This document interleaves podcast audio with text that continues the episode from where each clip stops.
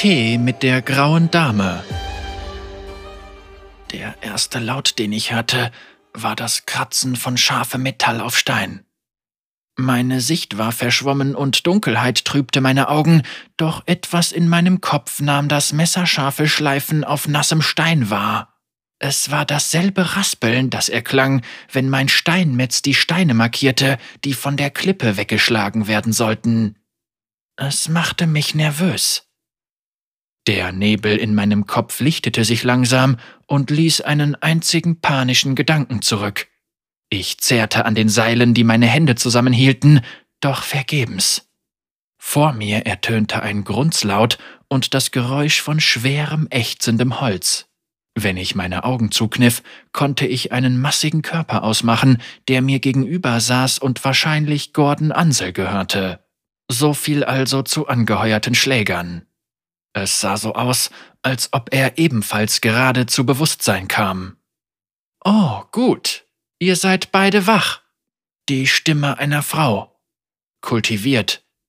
Gehoben. Ich war gerade dabei, Teewasser aufzusetzen. Ich drehte mich zu ihr. Mein halbes Gesicht musste geschwollen und blau sein, meine Mundwinkel klebten zusammen. Als ich versuchte, meinen geschwollenen Kiefer zu bewegen, sammelte sich ein Kupfergeschmack auf meiner Zunge an. Ich hätte dankbar dafür sein sollen, dass ich noch atmete. Ein chemischer Geruch hing in der Luft, der einem die Nasenhaare wegbrennen würde, wenn man zu tief einatmete. Ich war so ein Glückspilz, immer noch in Zaun. Einer von euch weiß, wer für die Explosion an den Docks verantwortlich ist, der Rücken der Frau war uns zugewandt und ein flackerndes bläuliches Licht schien auf ihre schlanke Taille und ihre unnatürlich langen Beine. Ich konnte das Wasser schwappen hören, als sie einen Glaskessel auf die fast unsichtbare Flamme des Chembrenners vor ihr stellte. Oh, scher dich zum Zaungrau, Lady, ächzte Ansel. Auf Ansel war Verlass, wenn man eine schlechte Situation noch schlimmer machen wollte. Die Männer von Baron Grime sind alle so wortgewandt. Die Frau drehte sich um.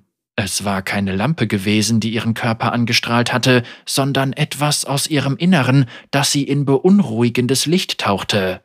Ihr werdet mir sagen, was ich wissen will, wenn euch euer Leben lieb ist. Ich werde gar nichts tun, knurrte Ansel. Metall schrappte über den Boden, als sie ihr Gewicht verlagerte. Sie wog ab, wen von uns sie sich zuerst vorknöpfen sollte. Ich konnte das Geräusch nicht zuordnen, bis sie auf Ansel zuging und ich endlich verstand.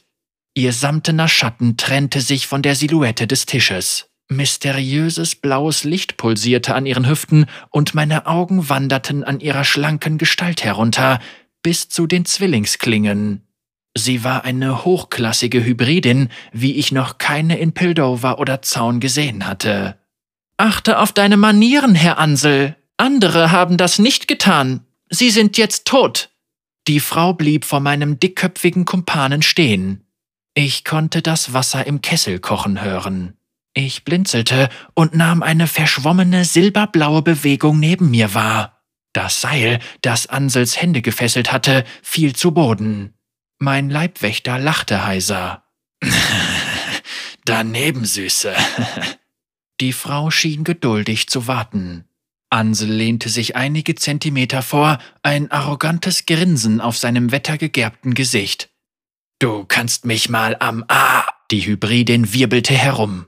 Dieses Mal schnitt die rasiermesserscharfe Klinge ihres Beines sauber durch Ansels Hals. Sein abgetrennter Kopf fiel zu Boden und rollte bis vor meine Füße, genau als der Kessel anfing zu pfeifen. Ansel hatte schon immer eine große Klappe gehabt, nun hing sie dauerhaft offen, war aber verstummt.